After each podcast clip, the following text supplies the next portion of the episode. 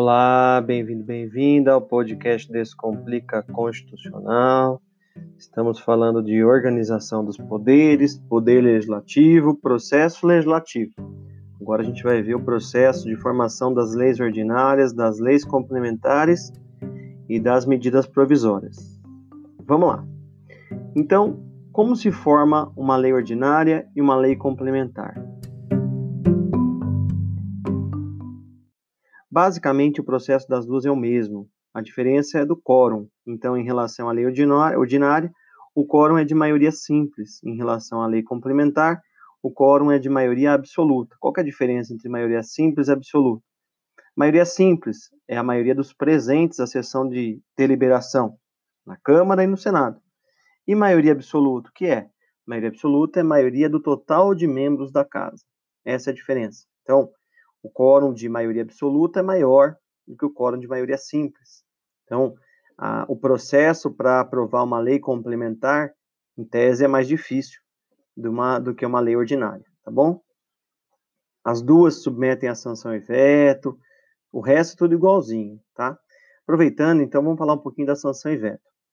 Tanto na lei ordinária quanto na lei complementar, existe é, a obrigatoriedade do processo legislativo tramitar também pelas mãos do Poder Executivo, na sua função atípica de sancionar ou vetar. E o que é sanção? Sanção é concordância. E ela pode ser expressa ou tácita. O que significa tácita? Tácita é por decurso de prazo. Então, se passar o prazo de 15 dias úteis, que o projeto está nas mãos do presidente, e ele não se manifestar, presume-se que ele concordou. É a chamada sanção tácita.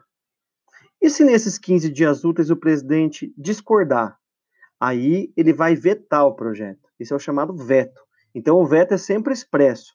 Ele sempre vai acontecer nesse prazo de 15 dias úteis. Não existe veto tácito no Brasil.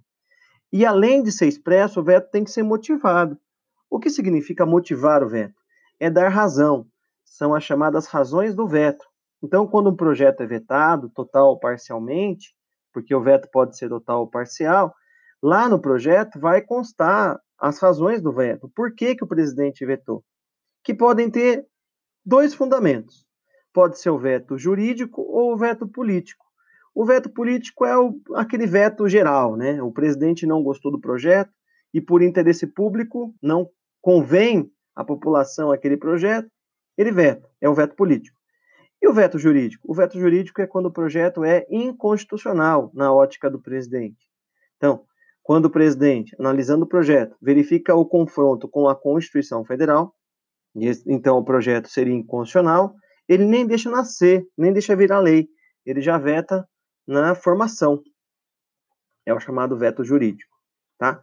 O veto pode ser, como eu falei para vocês, total ou parcial. É o veto, por exemplo, do projeto inteiro é total. O veto de uma parte do projeto é parcial. Lembrando que não é possível o veto de palavra. E além disso, se o presidente vetou, ele não pode no dia seguinte falar: ah, não, eu me expressei errado ou não entendi direito e querer voltar atrás. Uma vez vetado, vetado está, não pode voltar atrás. O veto é irretratável. Além disso, o veto não é absoluto, ele é relativo. E o que significa isso?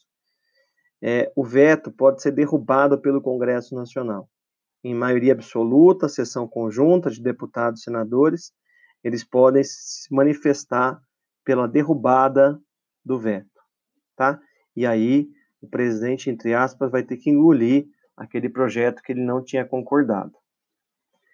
Beleza?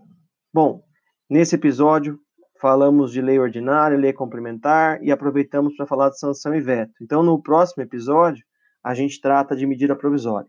Combinado? Espero que tenha entendido. Até o próximo. Um abraço.